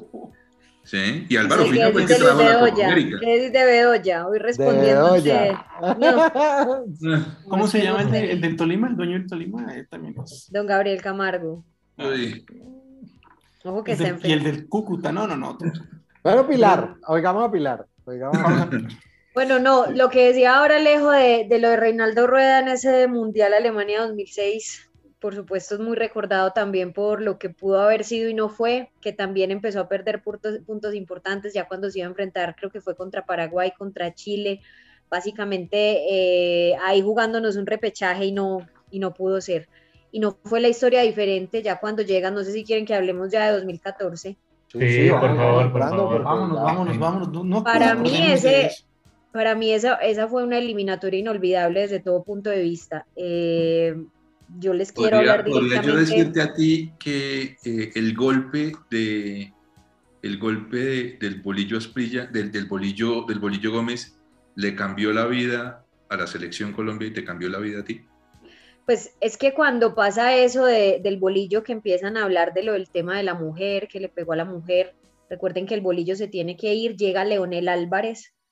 Si no estoy mal, Leonel es el que hace debutar a James Rodríguez con el número Ujú. 5 en un partido contra Bolivia y ahí se empieza a ver lo que iba a ser esa generación dorada. Después traen a José Néstor Peckerman, eh, que venía de dirigir esos mundiales juveniles de la era de Messi, de cuando eran más jovencitos, pero llegaba acá con esa incertidumbre de un técnico argentino, porque aquí estábamos acostumbrados y por eso es el odio que los periodistas, digamos, creo yo, un poquito más, más viejos o de antaño le tienen a Peckerman, porque Peckerman hizo algo que no hacían hace mucho tiempo y era blindar la selección. O sea, se los voy a decir como lo decíamos en ese momento, Peckerman se llevaba la selección al culo del mundo y nosotros teníamos que ir al culo del mundo a, a- a ver los partidos amistosos de la selección Colombia. Si tenían un amistoso con Francia, se quedaban en el hotel a las afueras de Francia en la vereda no sé qué sitio y allá teníamos que ir dos, tres horas y Peckerman era muy reservado. ¿Ustedes cuando escucharon un escándalo en la era Peckerman? Nunca. Cuando escucharon? Ni, del- ni de él ni de los jugadores. ni de él ni de los jugadores. Y que entonces dicen los periodistas más viejos, no, es que el error de Peckerman fue entregarle la selección a los jugadores. A ver, una forma de dirigir es también mimar a sus, a sus, a sus jugadores. Claro. Y seguramente esa fórmula le resultó, porque es que si no fuera exitosa, nosotros no hubiéramos ido a dos mundiales consecutivos. Ustedes vieran lo que fue en el Cachamay, en el último partido con Venezuela, el abrazo de los jugadores con Peckerman. Sí, o sea, eso es claro. un sentimiento que poco se va a poder borrar. Es- es Pero yo me quiero papá. remitir al, al 3 a 3. Yo no sé si ustedes estaban en Barranquilla. No, Con Chile. está acá Nosotros Bogotá. desde el primer tiempo lo perdemos 3 a 0 y parecía imposible la remontada, pero pasa lo que no pasa ahora, porque lamentablemente esta federación, ¿qué? No, no, no.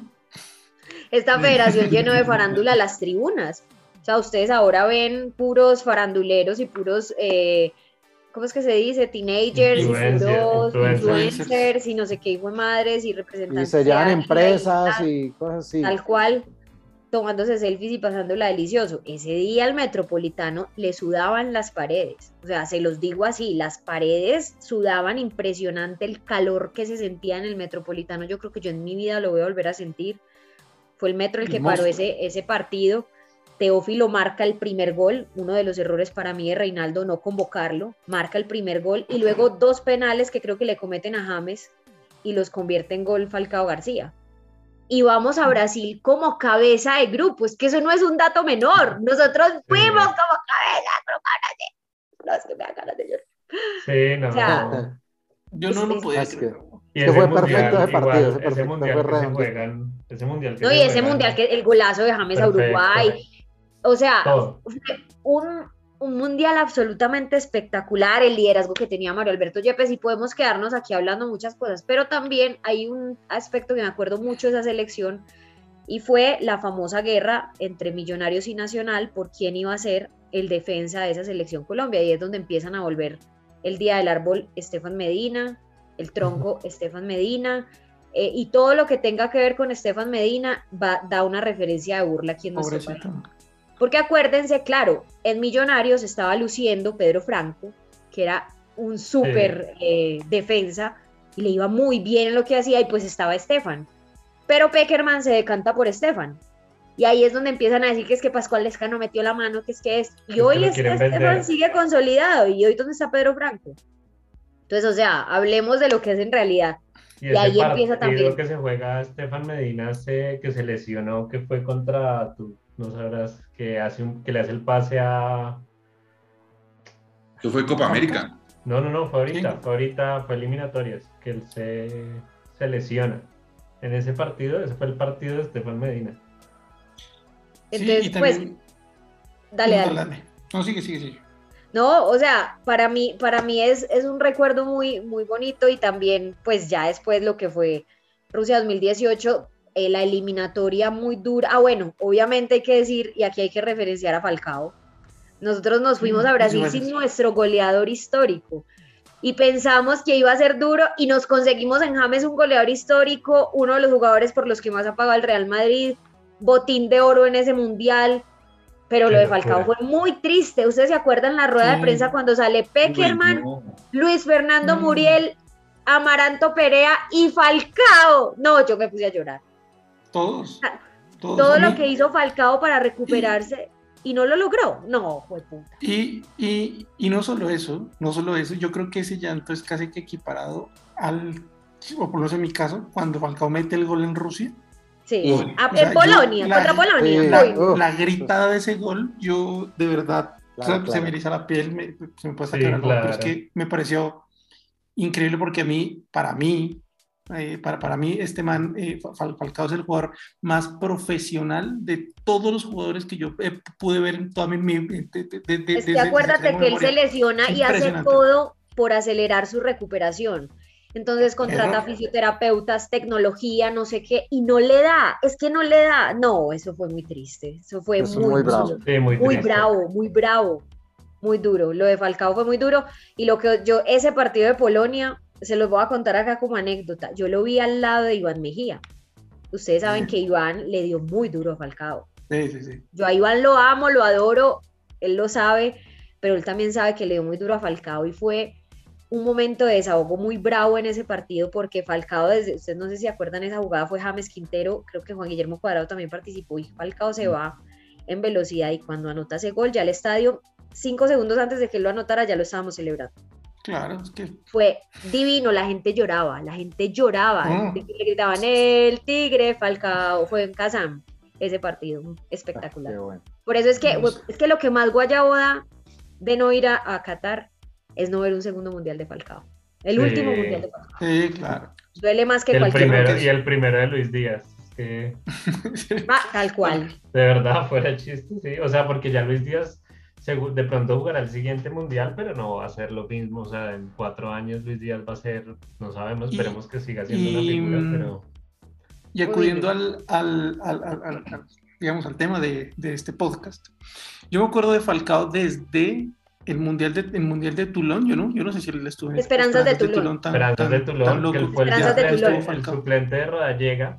Él fue el Sí. suplente de Rodallega porque Rodallega pues brilló ese mundial con gol de chilena, mejor dicho, hasta él mismo se creía Messi. Eso de todo, sí. Él dice que él nunca dijo eso, pero, pero bueno. No, no, pero eso fue acá en Eh, Colombia, eso fue en un, eso fue en un mundial aquí en Colombia, digo, fue un Eso fue en el torneo antes de sub-20. ese.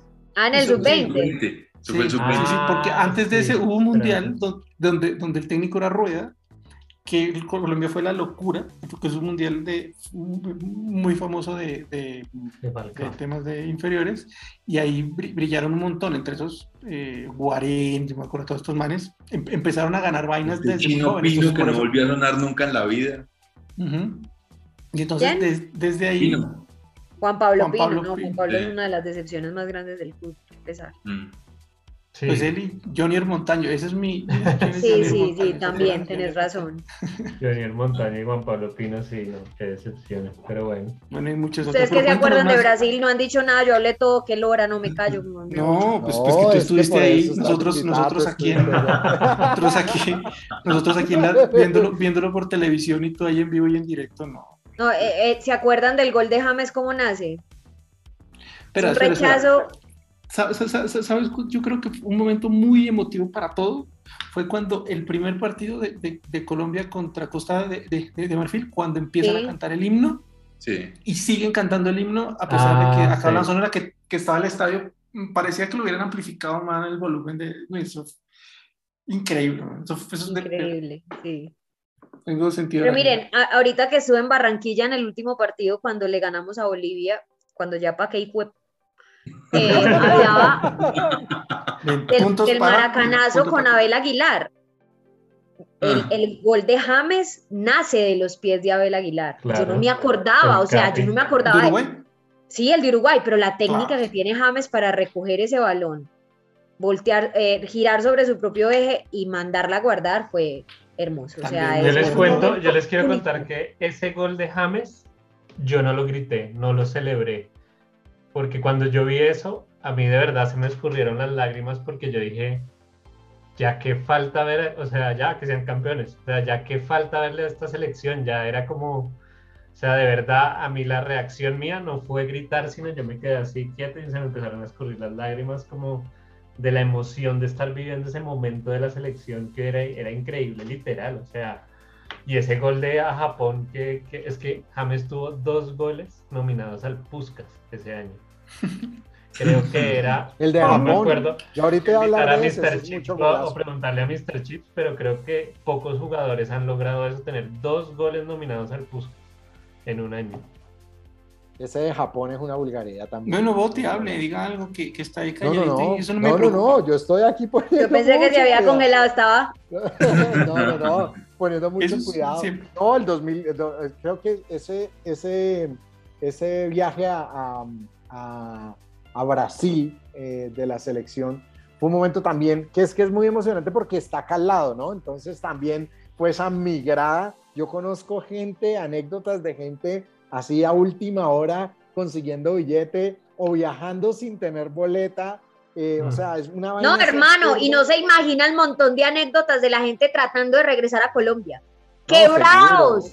Porque vendieron todo, porque prestaron plata, porque no le hicieron caso a la mujer, porque renunciaron al trabajo. Impresionante Sí. la manada de colombianos que se quedaron allá embalados y vendían Sí, confit, sí. lo que fuera, lo que fuera, con tal de volver, a. Colombia. Sí, sí, sí, sí, sí. A eso Ah. casi le tienen que meter a un avión de esos, ¿cómo se llama? De, de, Charter. de re- de reapatriar gente. O sea, una, vaina- o sea, una cosa así impresionante. Sí, mucha gente fue a la loca, o sea, se enloqueció, se enloqueció. Y hay gente que, que empieza a viajar ya después del tercer partido, o sea, para, o sea, una locura. O sea, la gente fue una locura. Yo tengo claro, muy claro los partidos, los goles. Recuerdo mucho el, el del partido de Uruguay, lo tengo muy claro porque ese día me invitó eh, y que por ahí de pronto nos oye Luis Zafra, el director de mi grupo de Impro Complot, a la casa y recuerdo que yo me llevé hasta el perro para allá. Y, y ese día, eso fue una gritería, eso fue una bebediza, eso fue súper chévere, tengo muy claro ese día y tengo muy claro ese gol, o sea, ese gol creo que es de esos marcados, o sea, así como está el 1-1 con Alemania, ¿sí?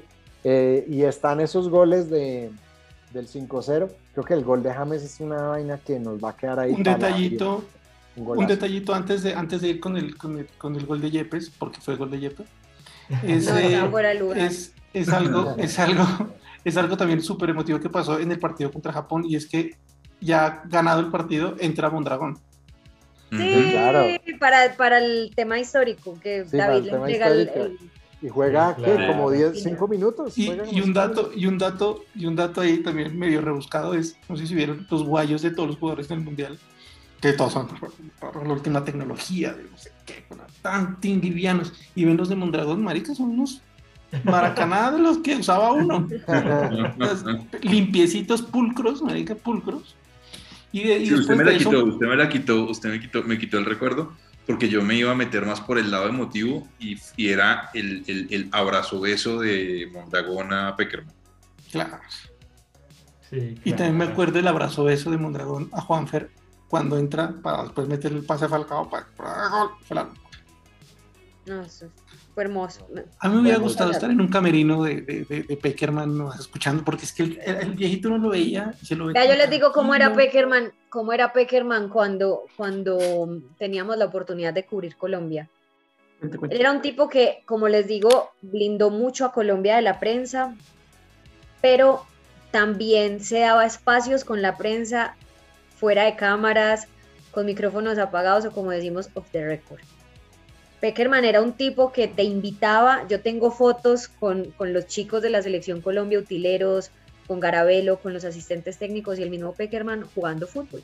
Él nos invitaba después de un entrenamiento de la selección y nos mandaba a decir con Juan Raúl, su jefe de prensa, dígale a los chicos que se queden, los de la prensa, que apaguen cámaras, que apaguen todo, acá no se va a hablar de nada, lo que salga de acá no lo sostenemos y si es necesario los, o sea, sacamos un comunicado diciendo que no es cierto y teníamos espacios con ellos y nosotros jugábamos fútbol y los jugadores nos veían jugar fútbol. Camilo Vargas, David Ospina se asomaban en, la- en el sitio de concentración o donde estuvieran en el comedor y nos veían jugar fútbol y nos gritaban troncos, malos, no sé qué. Bueno. desquitaban con nosotros y eran momentos muy especiales y eso solo lo sabemos los que seguimos a Peckerman. O sea, Peckerman llegaba en cualquier momento, se iba todo el mundo, todos los jugadores a descansar después de su entrenamiento y decía, vengan, no se vayan.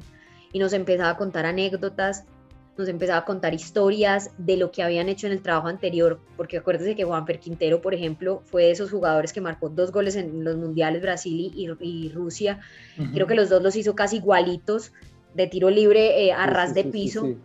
Eh, y nos contaba cómo preparaban a Quintero para eso. O sea, por ejemplo, el trabajo que hacía el Pato Camps, que es uno de los asistentes técnicos de, de Peckerman. Entonces él decía, bueno, tenemos a Grecia, a Costa de Marfil y a Japón en la primera ronda. Entonces resulta que Japón tiene un jugador muy rápido por la derecha. Nuestro, por la derecha de ellos, nuestro lateral izquierdo.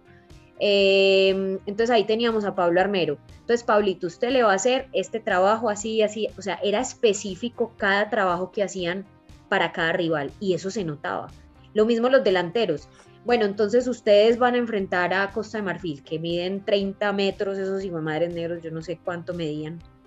Entonces, como no se les puede llegar por arriba, vamos a hacer un trabajo a ras de piso. Y él nos contaba todo eso. O sea, nosotros trabajábamos por partes los entrenadores. Era impresionante. O sea, lo de Peckerman era un tema más motivacional y más de quererse a los jugadores porque lo trataban como un papá.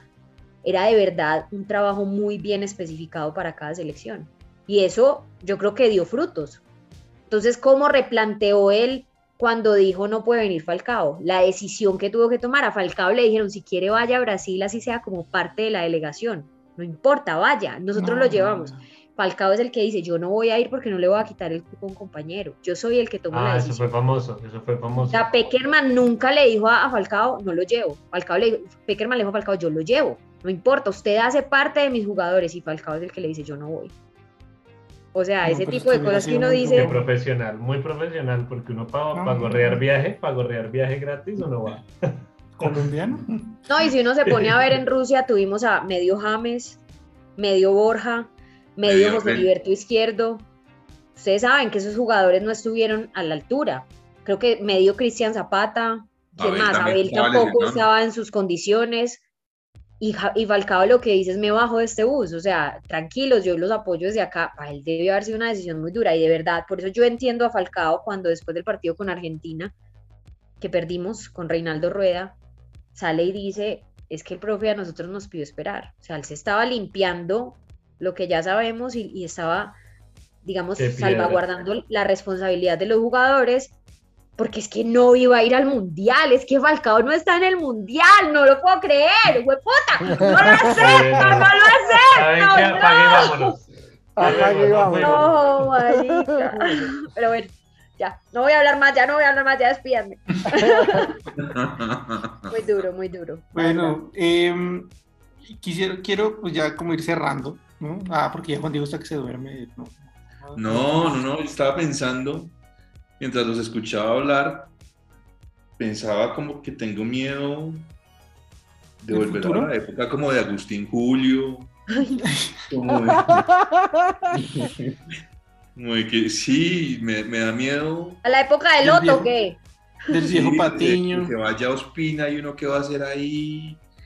Eh, me van a Pues, odiar hermano, muchos, yo- muchos, muchos me van a odiar por lo que voy a decir, pero una de las cosas que más feliz me, me haría sería no volver a ver a Cuadrado en la selección. Eh, O sea, mal agradecido. Eh, no, no, no, Cuadrado le, le, le, le agradezco enormemente su alegría y su mundial del 2014, pero, pero ya. Ya le agradeces la salsa choque, y ya- el rastastas. Sí, este man es que le agradezco su alegría, ¿qué tal? No más, no más Cuadrado. ¿Sabe, sabe, sabe lo que va a pasar? Cuadrado va a acabar jugando en Nacional. No, calle sus ojos. calle sus ojos. No, no, no, no. Que vuelva para su Medellín del alma. No, lo que preocupa es en realidad saber que pues que ya estos jugadores van a llegar muy viejos al próximo mundial y si no clasificamos al próximo mundial pues apague y vámonos porque son más, acuérdense que ya el próximo mundial son más cupos en, en- en la clasificación. Pero, pero a mí, por ejemplo, ¿saben qué me duele? Además de Luis Díaz, ¿se acuerdan que Edwin Cardona se perdió el Mundial Sub-20? Edwin Sí. Cardona no fue a Rusia 2018 pues en Qatar pensa, él, él fue nuestro 10 en la Copa América, tampoco está en Qatar ya cuando llegue pues al próximo mundial. Creo que va a tener como 36, 38 años, no sé si le dé. O sea, de verdad es, es que uno se pone a mirar, por ejemplo, que tú decías ahora, hay cosas que uno qui- no quisiera saber de la selección. No tengo pruebas, pero tampoco dudas que el 6 a 1 es una vaina completamente Ah, no, pues, es que claro. Claro. blanco es gallina lo pone. Eso sí, no. No, no, No, y el no, no, 3-0, no. los dos, los dos junticos. El de 3-0. Uruguay. Sí. Yo, pues. yo puse eso en, en- en Twitter el- y en todo lado, pues que, que- que- que la clasificación no la perdimos en última fecha, la perdimos ahí. Pero, Ahí pero, pero tenemos un récord colombiano, ¿no? Es que ustedes también hay que al César lo que es del César. Porque Ay, tenemos un récord colombiano que nos va a hacer enorgullecernos por muchos años. Porque por primera vez un técnico eliminó a dos selecciones. ¿Quién? Queiroz a Egipto y a Colombia, Reinaldo Rueda a Chile y a Colombia, no. No, eso es, eso es No. Colombia en su, en su máximo esplendor. Pero venga, Es que si no ¿por estoy qué mal en ese traen- 6 a 1, ¿saben qué es lo que duele? Que la, si ustedes comparan las nóminas, creo que la mayoría de jugadores ecuatorianos, creo, no estoy segura, pero creo que sí, creo que ese dato lo di, eran del, del fútbol ecuatoriano, o sea, la mayoría eran del fútbol local. Nosotros teníamos jugadores de Europa y perdimos 6-1, es que somos una vergüenza, somos Sí, una no. vergüenza. Sí, son las cosas que uno, que uno, que uno cuando, lo cuando entiende eso, como que lo sabe, uno debería querer no saberse ese truco. Seguirse como si "Ay, jugaron mal ese día, salieron en fiesta. Eso, y a mí me dolió, igual que el 6-1, el 1-0 contra Argentina ahorita, en donde Argentina tenía un equipo alterno, porque no tenía los más, no trae a Messi para dejarlo descansar, trae, no trae como, no puede jugar como cuatro jugadores titulares, y Reinaldo Rueda va a Argentina a echarse atrás a buscar el cero, no es que no hay, no hay derecho, no hay derecho. Y contra Venezuela también lo hizo, también salió atrás a buscar el cero. Bueno, vamos, vamos cerrando porque ya se nos alargó mucho. Y si nuestro amigo acá, eh, amigos y amigas que están escuchando esto, llegaron hasta aquí, les agradecemos mucho. Pero por favor, les vamos a, a contar algo. Pilar, antes de, de, de- de irnos, cuéntanos dónde te pueden seguir, dónde, dónde, cuáles son tus redes sociales. Bueno, mis redes sociales son arroba Pilar Velázquez sube, perdón Lolora, pero a mí me encanta hablar de esto. Muchas gracias por la invitación. no, buenísimo. ¿Algo que Antes de- agregar? Antes de irnos, qué pena, qué pena yo, yo, yo lo interrumpo, Germán. Eh, me, salgo, me salgo un poquito del, del, del tema. Es que quería contarle. man es el indisciplinado, ¿sí o qué? Este man el que, pucha, ya vamos a cerrar, no, ah, no, No, no, no. Es, es, es, es, es una, una, una El capsulita Peckerman. corta. el Peckerman. Llevamos, llevamos varios, varios capítulos haciéndole eh, como la antesala a un, a, un, a un capítulo que viene sobre, sobre el bullying, ¿no? Y eh, yo quisiera saber, porque además te sigo hace un montón y te leo hace un montón, eh, ¿cuál es tu fórmula para bloquear tanto odio y tanto ataque a tu alrededor? ¿Cómo sobrevives a, a ese hate tan denso, sobre todo pues, en Twitter? Nada, yo, yo soy el Peckerman. Yo me blindo, me voy para el culo del mundo y listo. No, nada. O sea, uno tiene que aprender a vivir con eso. Yo no me considero una figura pública ni una periodista reconocida, no. Yo hago mi trabajo y lo hago a conciencia. Y ahí sí, pues al que no le guste, lo siento mucho, pues de verdad, no, no, me, no me preocupa nada. A mí desde que no se me metan con la familia, todo está bien, porque yo soy muy querida, pero cuando me vuelan el Velázquez, les digo, vuela mierda al zarzo. Así se los digo literal. Y si tú me sigues, sabes que soy contestona. Cuando sobre todo pues ya empiezan con ofensas, eh, en algún momento incluso algunos hinchas de millonarios por el tema de lo que dije de Freddy Guarín, eh, cuando Freddy renuncia a Millonarios, yo soy la que da la noticia y eso me trajo un montón de problemas porque los hinchas de Millonarios estaban convencidos de que yo quería des- desestabilizar el equipo. Y les digo aquí que me mandaban fotos de sus partes íntimas, era increíble el montón de vainas que yo recibía, pero pues la verdad Pregunta, tiene pregunta, ¿alguna vez un hincha de Santa Fe te ha mandado? No, no, los hinchas de Santa Fe.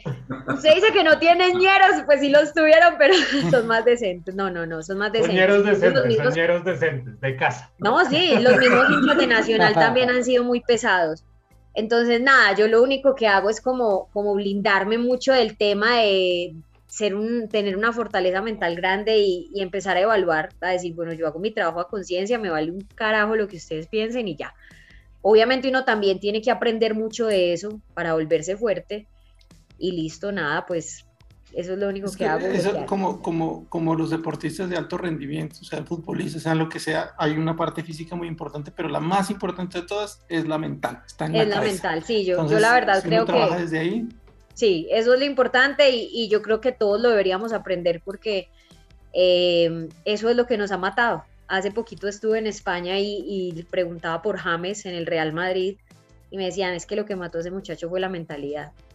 O sea, se la creyó muy fácil, le gustaba mucho la noche, no lograba controlarse, que esperemos que eso no pase con Lucho Díaz yo creo que lo mental es muy importante, la verdad. Y Ojalá bueno, nada, gracias, gracias a todos por Bueno, tanto amor. Buenísimo, qué bueno, qué bueno, Pilar. Qué bueno. Boti, yo quiero decirle re- redes sociales y algo para cerrar. Bueno, no, mis redes sociales, arroba SRBOTI como señor Boti, así estoy todo. Y no, para cerrar, pues primero darle las gracias a Pilar. Yo a Pilar, pues la, por ahí, por los lados, veo y mantengo.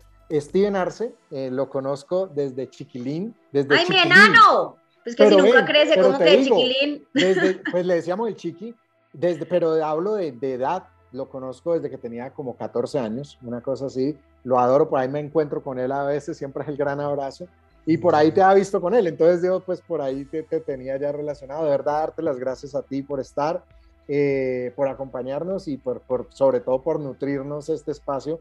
Creo el podcast más largo que hemos hecho y creo que va a ser inolvidable y este seguro lo va a oír mucha porque estamos hablando de algo que, que mueve las fibras. Que Perdón por la mala memoria. No, buenísimo. para nada, para. Tawa, redes sociales y un pensamiento para, para acabar. Redes sociales, Alejo Tawa, me pueden encontrar en todas las redes sociales, pero la que más uso es Instagram, arroba Alejo Tawa. Ahí los espero. Y un pensamiento para acabar, pues nada, que cuando volvamos a tener esperanzas para ir a un mundial, ya todos vamos a estar viejitos. Qué tristeza. Juan Diego, bueno. redes sociales. Eh, a, mí me pueden Pensamiento encontrar, a mí me pueden encontrar siempre en sus corazones, pero si me quieren No. encontrar qué cosa Eh, tan mañe, parce. Espere, Juan Diego, espere, Juan Diego, quieto ahí. La frase del día.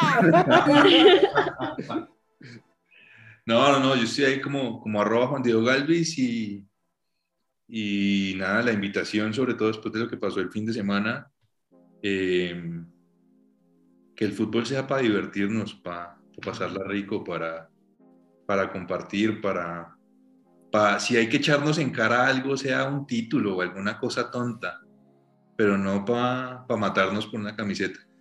Sí, Ya, ya es hora de madurar. Está bien.